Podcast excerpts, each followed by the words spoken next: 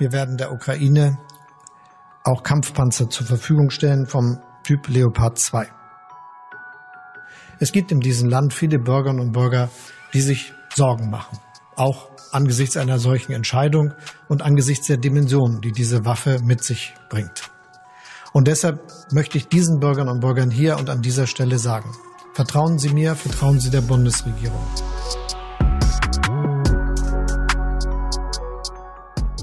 Olaf Scholz wirbt um das Vertrauen der Deutschen. Seit dem russischen Überfall auf die Ukraine vor fast einem Jahr hat er weitreichende Entscheidungen getroffen. Aber oft ist es ihm nicht gelungen, seine Politik frühzeitig zu erklären. Manche werfen ihm sogar vor, zur Eskalation dieses Kriegs beizutragen. Wie riskant ist der Kurs von Olaf Scholz? Tut er genug für das Vertrauen, das er sich wünscht? Oder folgt er dem Prinzip, vertrau mir einfach?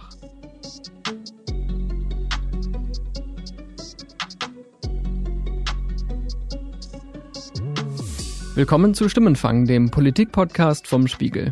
Ich bin Marius Mestermann und ich war am Mittwoch im Bundestag, um Olaf Scholz mal wieder aus der Nähe zu beobachten.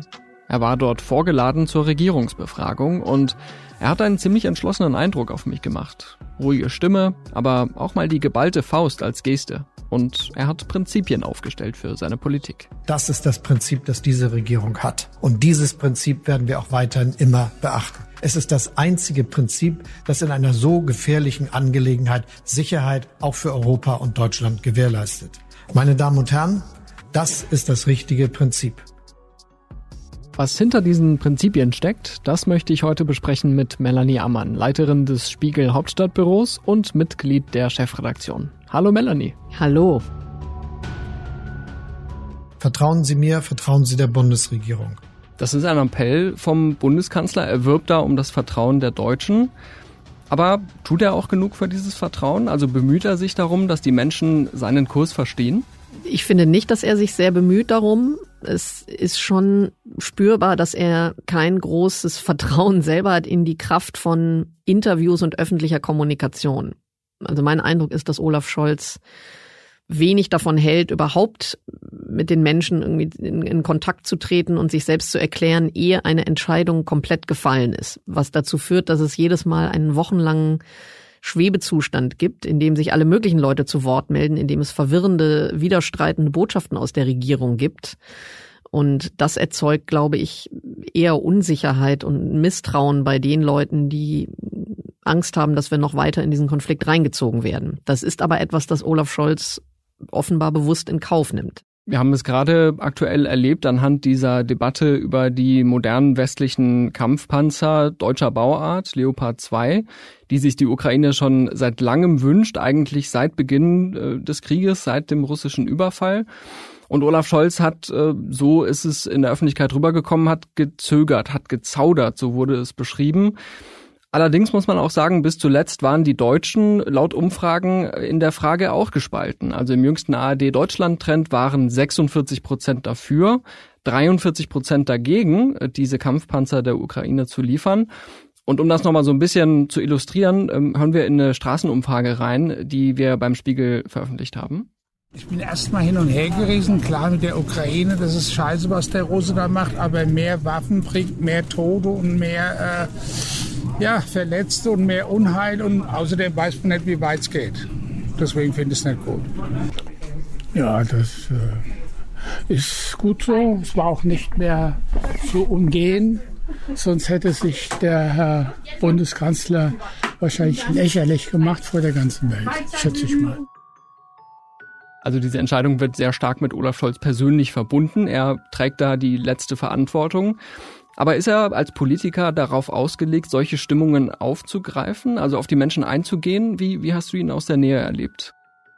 Mein Eindruck ist, dass er zwar wahrnimmt, was in den Umfragen über die öffentliche Meinung vermittelt wird, aber dass es für ihn letztlich erstmal keine Rolle spielt, bis die Entscheidung gefallen ist und er unabhängig davon seinen Kurs verfolgt. Und wenn das zur öffentlichen Meinung passt, umso besser. Dann hebt er das auch hervor, betont das auch. Und wenn es nicht passt, dann sind die Leute selber schuld, scheint er zu denken. Das ist schon, er hat da einfach, man kann auch sagen, das ist ein Zeichen von persönlicher Stärke. Er, er geht davon aus, dass seine Meinung die ist, die zählt und dafür wurde er ja auch gewählt, eine Meinung zu haben und die umzusetzen. Aber es führt natürlich zu einer Entkoppelung, wenn man so will, von Teilen der Gesellschaft. Aber das will er und das ist so eingeplant bei ihm.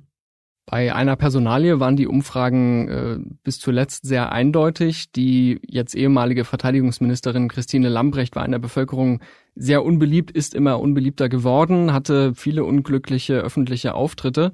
Vergangene Woche hat Olaf Scholz sie dann durch Boris Pistorius ersetzt. Ähm, der war zuvor Innenminister in Niedersachsen. Was sagt es denn über den Kanzler als Führungsperson aus, dass er so lange an Christine Lambrecht festgehalten hat, in so einem wichtigen Ressort? Man hat in dem Interview von Olaf Scholz äh, im ZDF hören können, ein bisschen, was die Gründe sind dafür, dass er so lange daran festgehalten hat. Er, er hat ja gesagt, es gab viele kleine Entscheidungen, die sie getroffen hat, die sehr gut waren. Viele, viele Entscheidungen haben zu Verbesserungen geführt, die jahrelang schon für die Bundeswehr angestanden hätten ich finde, aus dem Ganzen spricht auch eine gewisse Störrigkeit oder Starkköpfigkeit zu sagen, das ist meine Personalie, meine Personalentscheidung. Und da lasse ich mir jetzt nicht von Medien oder von der Opposition, speziell der CDU, sagen, dass ich meine Ministerin austauschen soll. Ich habe die ausgesucht und ähm, da ist dann schon das, glaube ich, das Verständnis von Scholz was er unter Führungsstärke versteht, dass er eben eine Person nicht gleich über Bord wirft, nur weil irgendwer danach ruft. Dass Friedrich Merz die Ablösung von Christine Lambrecht fordert, ist für sie eher ein, war für sie eher eine Stütze im Amt, glaube ich, aus Sicht äh, von Olaf Scholz, als jetzt eine, eine Gefahr für sie. Letztendlich äh, war der Zeitpunkt dann aber doch gekommen, um diesen Posten neu zu besetzen. Und es gab Kritik auch aufgrund eines Prinzips, das der Kanzler selbst aufgestellt hatte oder selbst übernommen hatte, nämlich äh, das Prinzip der Parität, dass im Kabinett gleich viele Frauen und Männer äh, die Ministerposten besetzen. Davon hat er sich jetzt notgedrungen, so sagt er, äh, verabschiedet. Wie lässt ihn das dastehen?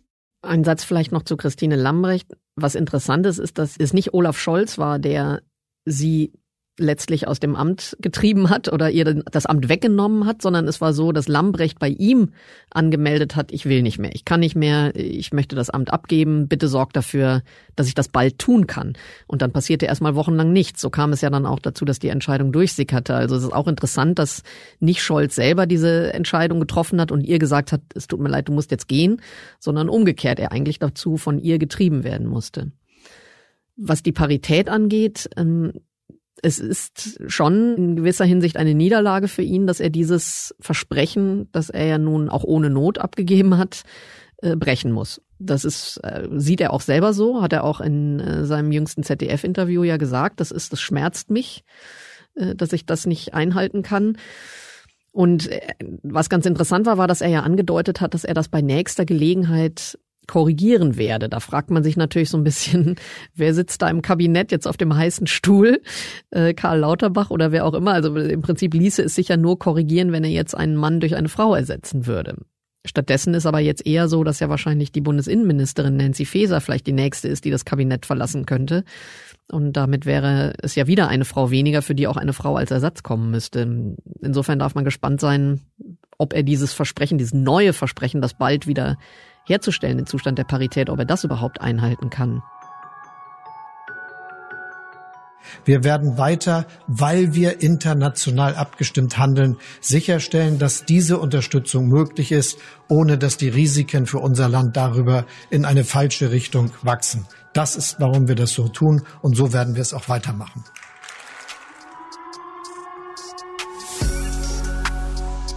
Also im Bundestag sagt Olaf Scholz oder er verspricht, muss man sagen, dass sein Vorgehen angesichts des Ukraine-Kriegs die Risiken für Deutschland und die Menschen hier nicht erhöhen werde. Wie kann er sich da so sicher sein? Er kann sich nicht sicher sein, aber er muss es versprechen. Er, äh, das ist ja auch die zentrale Furcht der 43 Prozent der Deutschen, die gerade wieder gesagt haben, sie sind gegen diese Panzerlieferungen und die Sorge, da immer weiter reingezogen zu werden, Kriegspartei zu werden, Teil der Eskalation zu werden, von Russland angegriffen zu werden. Insofern finde ich, da erfüllt er schon einen zentralen Teil seiner Aufgabe, indem er verspricht, dass, äh, dass es dazu nicht kommt. Ob er das halten kann, ob seine Politik insofern klug ist oder nicht, ist nochmal eine andere Frage. Und wenn man fortrechnet, was wir alles schon für Entscheidungen getroffen haben, kann man sagen, Deutschland wird immer vorne an sein, wenn es darum geht, die Ukraine zu unterstützen. Wir sind das Land, das das mit großer Energie und in großem Umfang tut. Da hat er sich mal so ein bisschen Selbstlob genehmigt, hat gesagt, Deutschland sei immer vorne an, wenn es um die Unterstützung der Ukraine gehe. Ich würde mal vorsichtig behaupten, dass andere Länder in Europa das ein bisschen anders beschreiben würden. Kann man ihm das so durchgehen lassen? Die Antwort enthält eine wahre Aussage und eine Falschaussage. Die wahre Aussage ist, dass tatsächlich Deutschland unter dem Strich das Land ist, das mit am meisten oder zumindest auf Platz zwei der, die meisten Hilfslieferungen für die Ukraine äh, leistet, sowohl was Waffen angeht, als auch was Geld angeht und sonstiger Support aller Art. Mhm. Platz eins sind die USA. Aussage. Platz eins sind die USA. Die Falschaussage darin ist, dass man immer vorangegangen sei das ist, würde ich mal sagen, dass äh, die Übertreibung des Jahrhunderts. Denn es war ja gerade so, dass äh, Scholz schon immer wieder dazu gedrängt werden musste. Man kann jetzt darüber diskutieren, ob es gut war, dass er zurückhaltend war, ähm, ob es vielleicht auch klug war, speziell im Fall der Leopard-Panzer, erstmal wirklich diese internationale Allianz zu schmieden. Das kann ja auch ein guter Grund sein, nur dadurch, dass er das eben im stillen Kämmerlein mit den Bündnispartnern mit langem mühsamen Ringen äh, ausgemacht hat und nicht die Leute mitgenommen hat darin, was das Kalkül hinter dieser äh, oder das Ziel hinter dieser Strategie ist. Dadurch wirkte es natürlich so, als sei er jemand, der wie so ein äh, störrischer Bock äh, sozusagen die Hufe in den Boden stemmt und alle anderen zerren vorne an ihm und sagen, jetzt komm doch und mach doch. Und das ist schon international ein verheerendes Bild, das wir da abgegeben haben. Ich erinnere mich recht häufig und ich glaube, das geht auch anderen so an dieses Spiegel-Interview aus dem April 2022. Das haben äh, der Kollege Martin Knobbe und du im Kanzleramt mit Olaf Scholz geführt und die Kernaussage, die vielen sicher im Gedächtnis geblieben ist, war von Olaf Scholz, es darf keinen Atomkrieg geben das war damals so ein bisschen unklar, was daraus eigentlich folgt. Also äh, ob er daraus eine rote Linie ableitet. Würdest du sagen, er hat das Prinzip ähm, beibehalten, hat das weiterentwickelt? Man weiß jetzt, was er damit meint? Mein Eindruck ist, dass die Einschätzung von sowohl der Bundesregierung als auch von den internationalen Partnern ist, dass diese nukleare Gefahr mittlerweile geringer eingeschätzt wird. Dass es tatsächlich man durch Beobachtung der russischen Haltung und des russischen Agierens doch zu dem Schluss gekommen ist, dass vielleicht diese Gefahr nicht so groß ist, wie man es noch vor einem Jahr dachte. Was ja eine gute Nachricht ist. Und ähm, das wird aber natürlich auch nicht kommuniziert, sondern es wird einfach nicht mehr erwähnt. Es war einmal ein Faktor vor einem Jahr. Es wurde sogar als zentrales Argument äh, von Scholz in seine Argumentation eingebaut und plötzlich ist davon nicht mehr die Rede. Und das ist, glaube ich, das Grundproblem dieser ganzen deutschen Strategie beim Thema Waffenlieferungen. Es wurde ja schrittweise ausgebaut, wenn man so will, eskaliert. Also es wurde immer noch eine Stufe höher äh, an Waffen geliefert und stets wurden dabei dann de facto die Argumente, die dagegen sprechen, kassiert. bei jedem neuen, äh, bei jeder neuen Waffengattung, die geliefert wurde, galten offenbar all die Bedenken, die man vorher hatte, nicht mehr weiter. Natürlich muss Politik sich an die Realität anpassen. Natürlich müssen Politiker ihre jetzt nicht beharren auf den immer selben Gründen, wenn sich die, ähm, die Lage geändert hat. Aber für mich ist das schon, oder ich glaube ich, wenn ich jetzt nicht so sehr im politischen Betrieb wäre, sondern einfach als normale Fernseh- oder schauende Bürgerin oder lesende, spiegellesende Bürgerin, würde ich mich fragen, was ist denn da für eine Logik oder, oder Großstrategie hinter, wenn ich wirklich einfach immer nur von jeder Gattung zur nächsten gehe und erst bin ich kategorisch gegen die Lieferung von Waffe X und ein paar Wochen später bin ich kategorisch gegen die Lieferung der nächst heftigeren Waffe und äh, aber das andere haben wir dann schon längst geliefert. Das ist das ist einfach eine Entwicklung, die ich nicht überzeugend finde. Das hat wahrscheinlich auch damit zu tun, dass der Krieg sich natürlich verändert hat über die Zeit, dass die anfänglichen Bedenken überhaupt schwere Waffen in Anführungszeichen zu liefern, also überhaupt gepanzerte Fahrzeuge, den Gepard-Panzer, Flugabwehrsysteme, ähm, auch damit zusammenhing, dass man nicht so genau wusste, wie lange dauert das jetzt noch. Ähm, jetzt ist uns allen klar, das ist ähm, ein ziemlich brutaler Krieg, der auch noch lange dauern könnte. Und ähm, gleichzeitig, wie du gesagt hast, Argumente wie, ja gut, das, das dauert aber zu lange, die Ukrainer darauf zu trainieren oder die können da mit dem westlichen System gar nicht umgehen, die haben sich jetzt auch ein Stück weit erübrigt. Ne? Insofern ähm, äh, stimmt es, dass, äh, dass da auch das ein oder andere Argument inzwischen beerdigt wurde. Das finde ich auch überzeugend, wenn man über die großen Kategoriensprünge redet. Also erstmal zur Frage, liefern wir überhaupt Waffen? Es fing ja an mit den berühmten Helmen. Reicht es, wenn Deutschland Helme schickt oder müssen wir nicht doch Waffen liefern? Da wurde überhaupt noch nicht mal abgestuft. Schwere Waffen, leichte Waffen, Gewehre, Munition.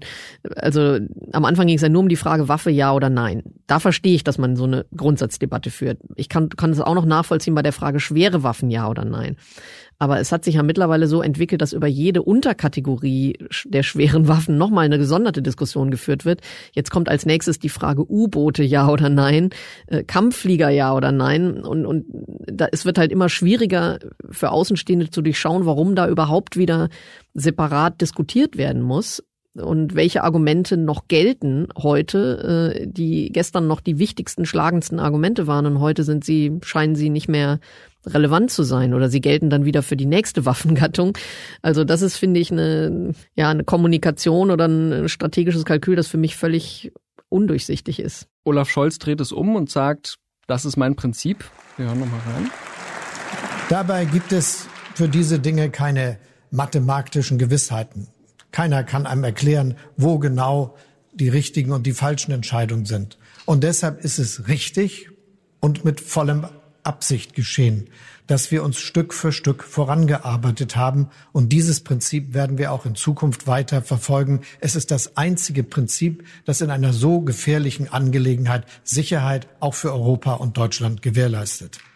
Das einzige Prinzip, fast ist man versucht, an Angela Merkel und die Alternativlosigkeit äh, zu denken. Aber ist das so ein Stück weit auch die Scholz DNA oder sein Politikstil zu sagen, Schritt für Schritt, äh, wie Angela Merkel, er zerlegt die Politik in äh, ihre Einzelteile?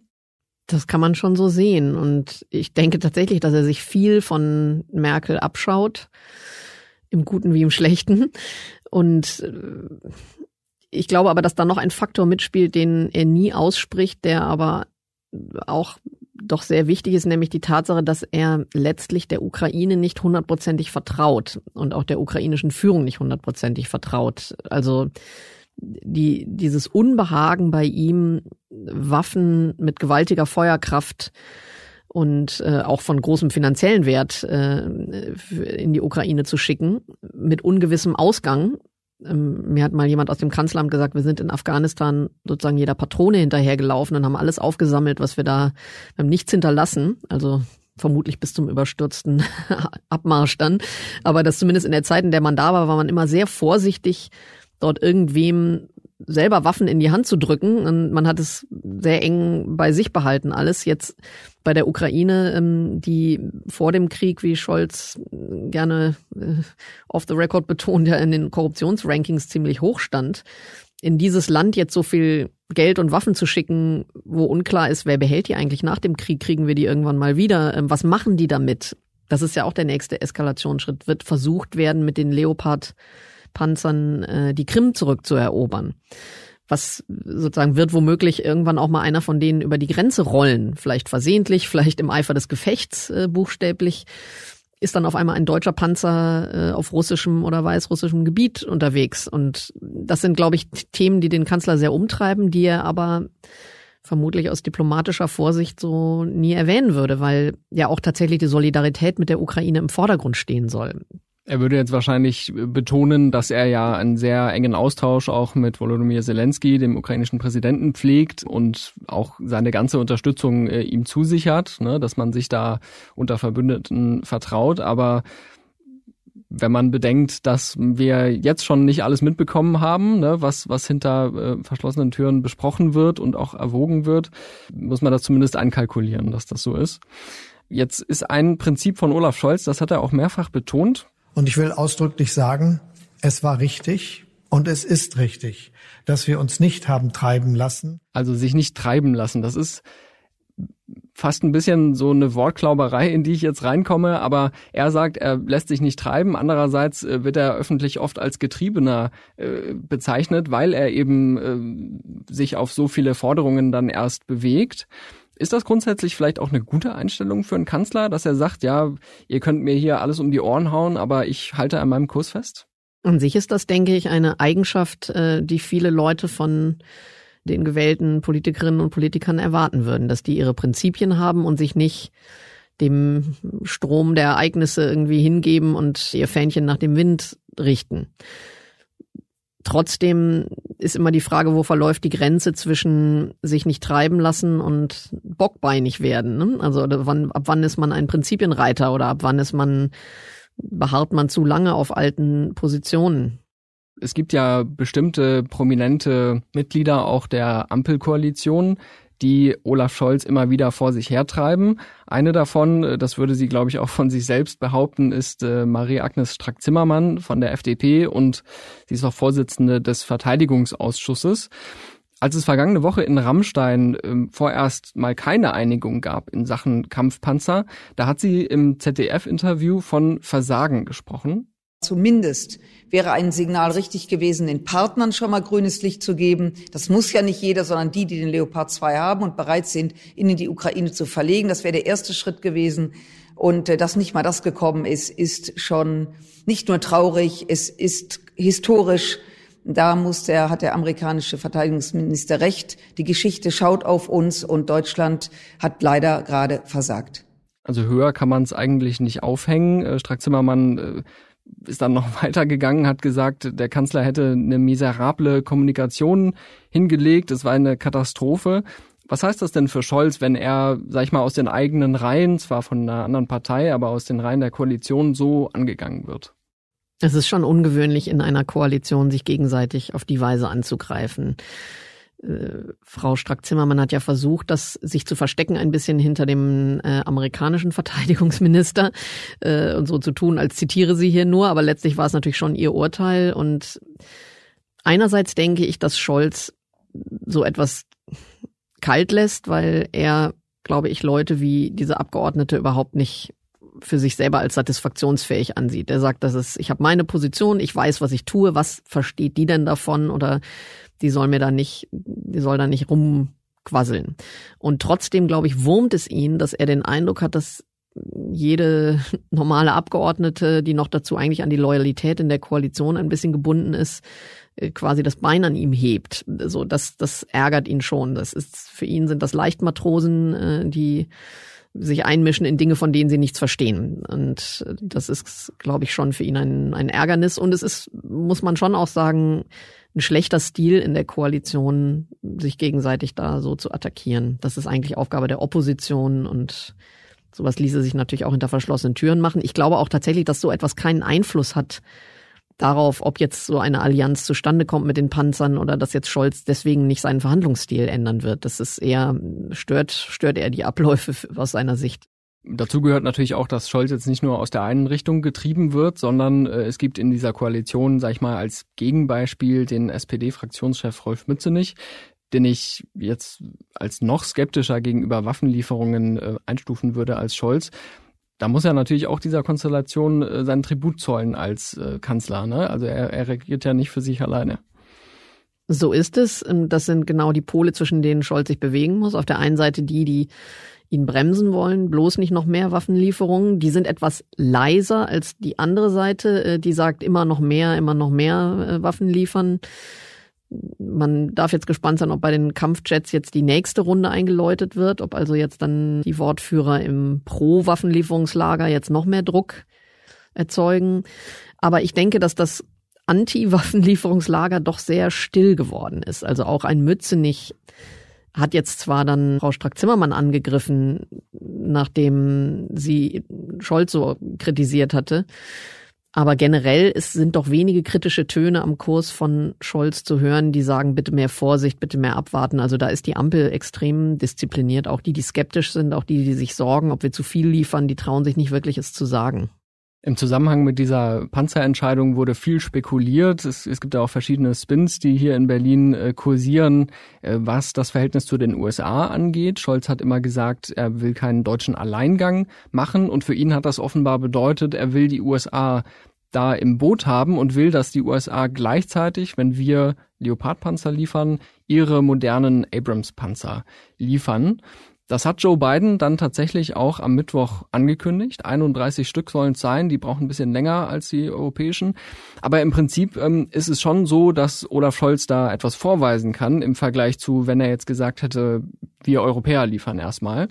Und Joe Biden hat ihn auch ausdrücklich gelobt am Mittwoch.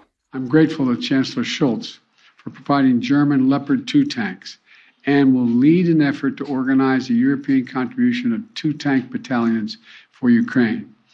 I want to thank the Chancellor for his leadership and his steadfast commitment to our collective efforts to support Ukraine. Germany has really stepped up. The Chancellor has been a strong, strong voice for unity, a close friend, and for the level of effort we're going to continue. Also Führung, Standhaftigkeit, das dürfte Balsam für Olaf Scholz sein, oder? Absolut. Und das wird auch immer wieder betont in seinem Umfeld, wie gut sich die beiden verstehen, er und Joe Biden. Und das wird auch stimmen, so dass tatsächlich ein gutes Verhältnis zwischen den beiden ist, dass vielleicht die Risse sich eher auftun in der deutschen Koalition oder in der amerikanischen Regierung zwischen Verteidigungsministerium und Weißem Haus. Das ist, glaube ich, schon etwas dran.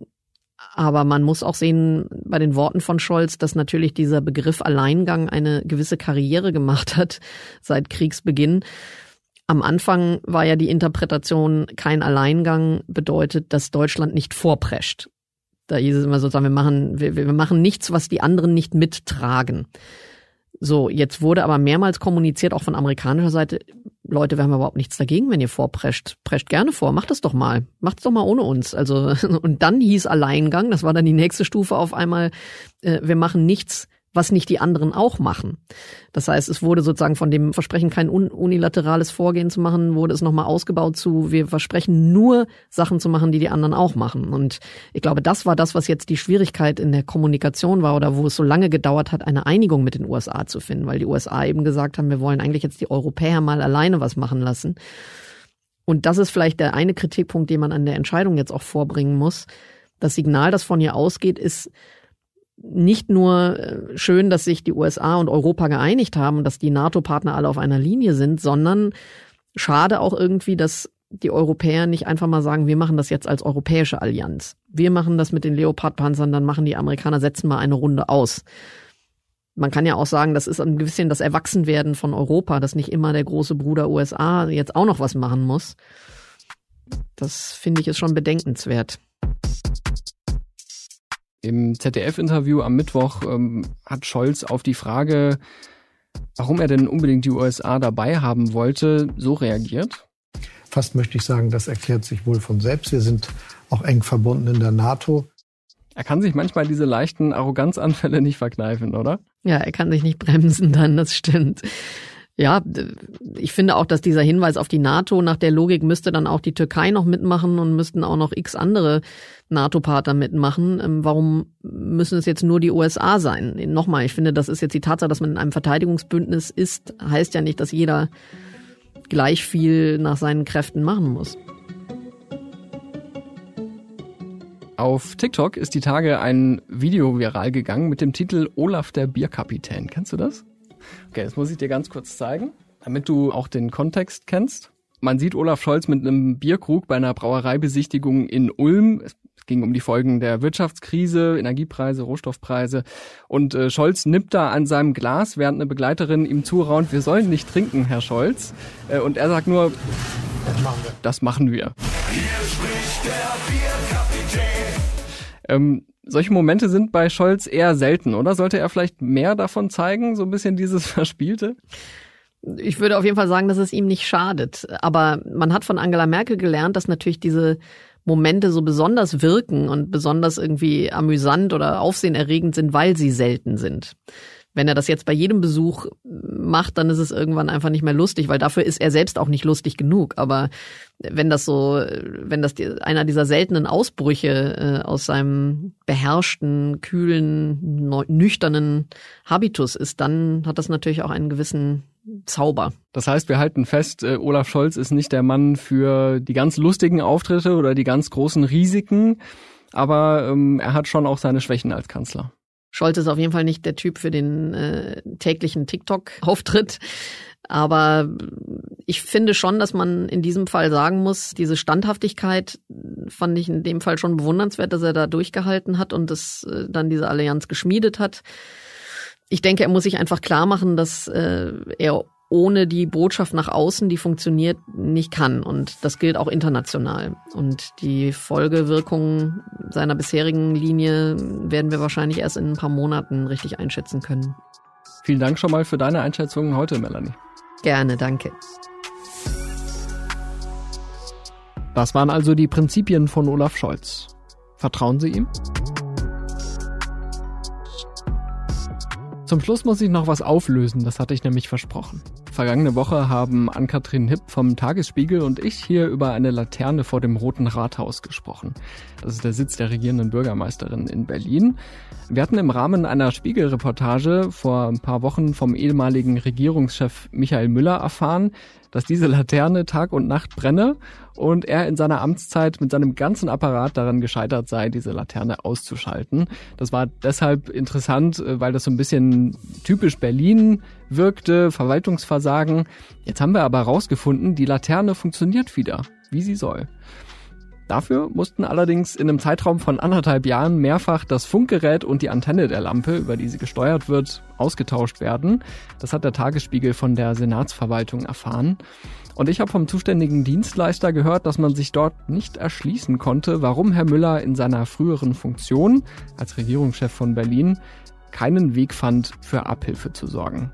Auch das ist Berlin. Das war Stimmenfang, der Politik-Podcast vom Spiegel. Ich bin Marius Mestermann und ich bedanke mich für die redaktionelle Unterstützung bei Olaf Häuser und Janis Schakarian und bei Philipp Fackler für seinen Einsatz als Tonmeister. Unsere Musik kommt von Soundstripe und von Davide Russo.